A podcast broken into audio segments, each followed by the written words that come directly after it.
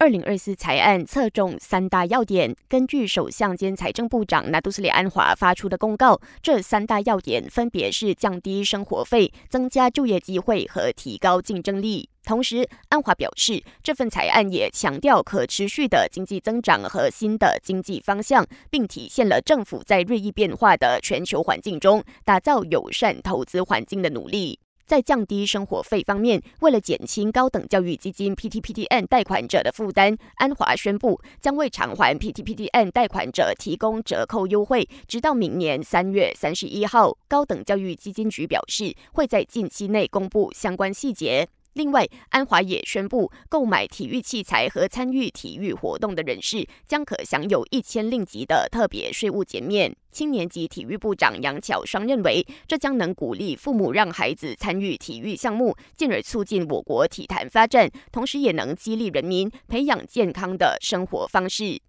当然，安华在财案中宣布的惠民措施不止这一些。想知道自己能从哪些计划中受惠，可以前往财政部推出的一站式惠民计划网站 manfaat.mof.gov.my 查询。